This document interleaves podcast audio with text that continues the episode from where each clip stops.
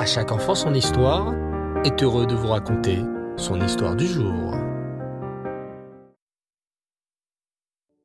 Bonsoir les enfants et Reftov, j'espère que vous allez bien et que vous passez tous de très bonnes fêtes de Hanouka. Baruch Hashem. Que de lumière, que de joie, bien qu'il fasse froid dehors. Les lumières de Hanouka nous montrent que la lumière est toujours plus forte.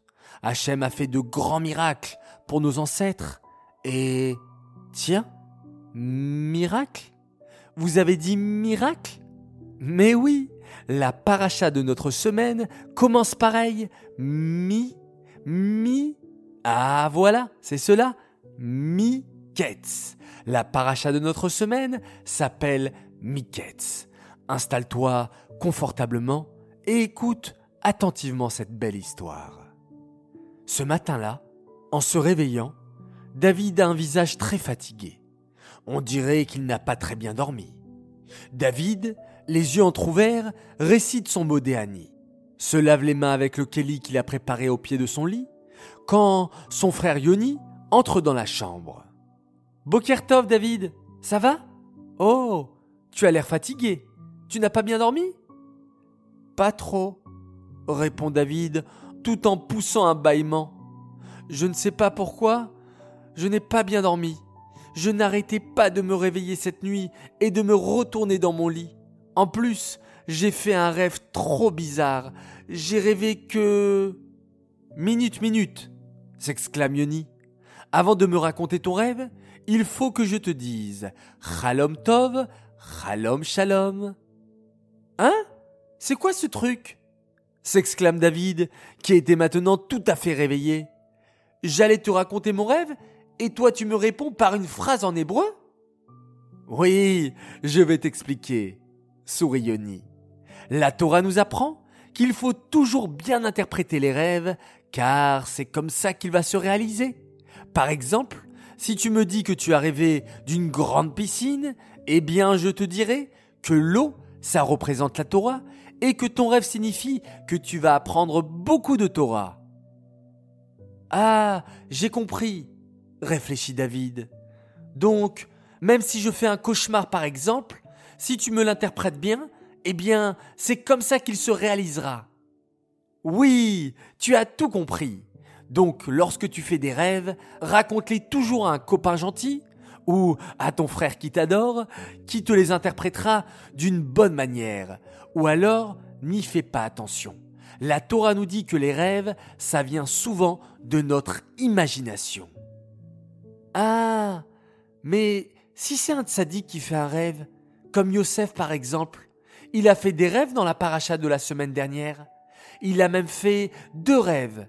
Dans son premier rêve, il a rêvé qu'il était avec ses onze frères, en train d'attacher des gerbes de blé, et que tout à coup, les gerbes de blé de ses frères se sont prosternées devant sa gerbe.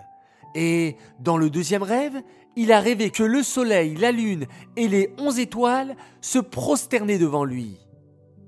Oui, tu as raison, les rêves d'un tzaddik sont très importants.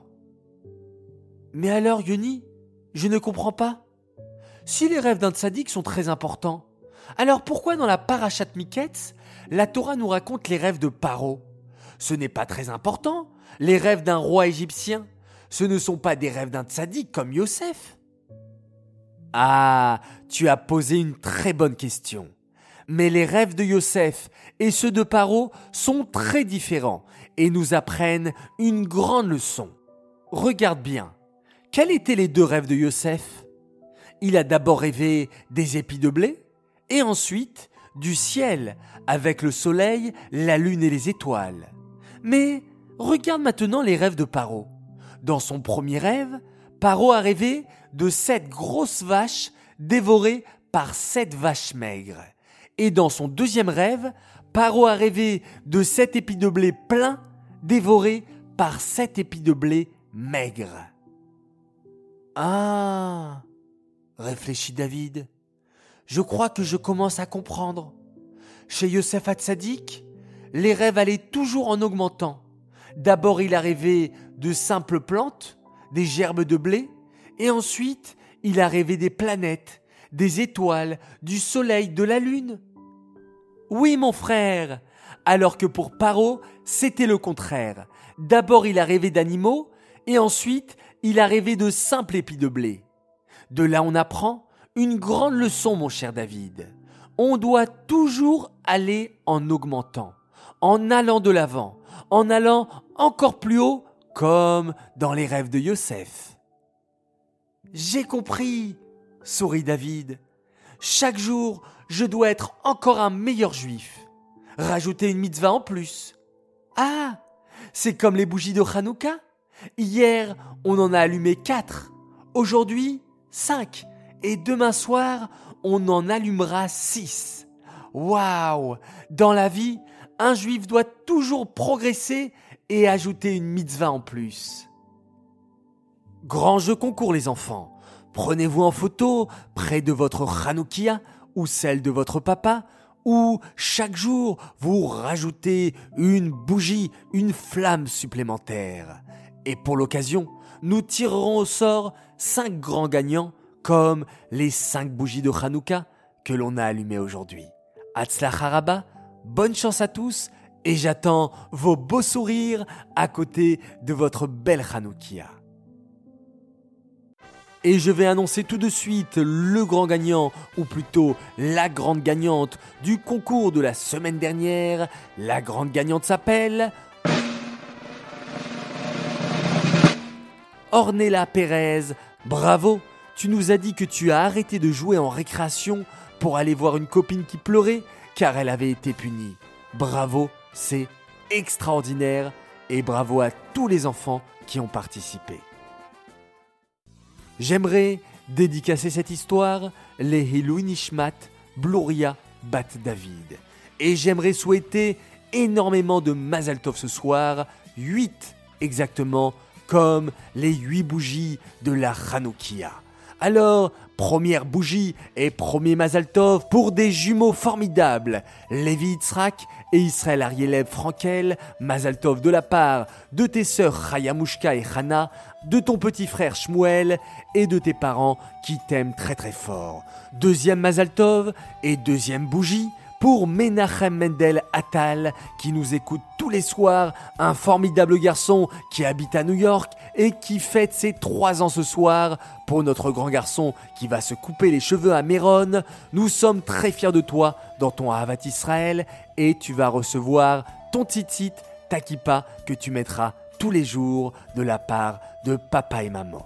Un grand Mazal Tov également et troisième bougie pour un garçon tout mignon, Nissim Yosef Itzrak Azoulay, il fête ses deux ans, Mazal Tov de la part de tes sœurs qui t'aiment à la folie, Chayamushka et Dvoralea. Quatrième Mazal Tov et quatrième bougie pour un grand et merveilleux garçon, Yossi Kulski, il fête ses dix ans, Mazaltov de la part de tes parents, tes frères et sœurs qui t'aiment très fort, et on te souhaite beaucoup de brachot jusqu'à 120 ans et plus.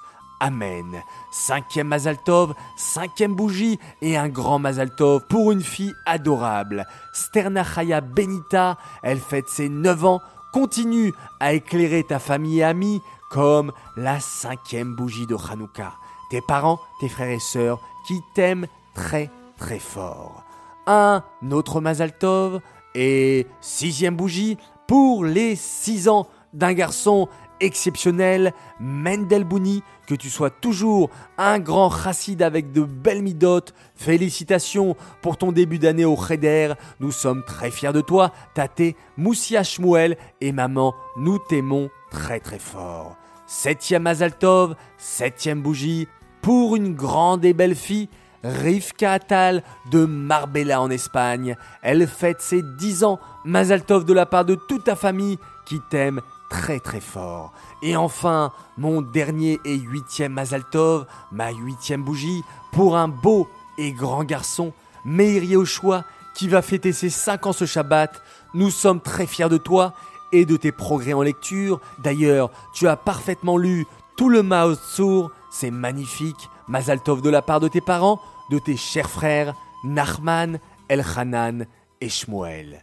Voilà, les enfants, que de Mazaltov, que de joie, c'est fabuleux, c'est extraordinaire. Merci Hachem de nous faire partager toujours autant de bonheur.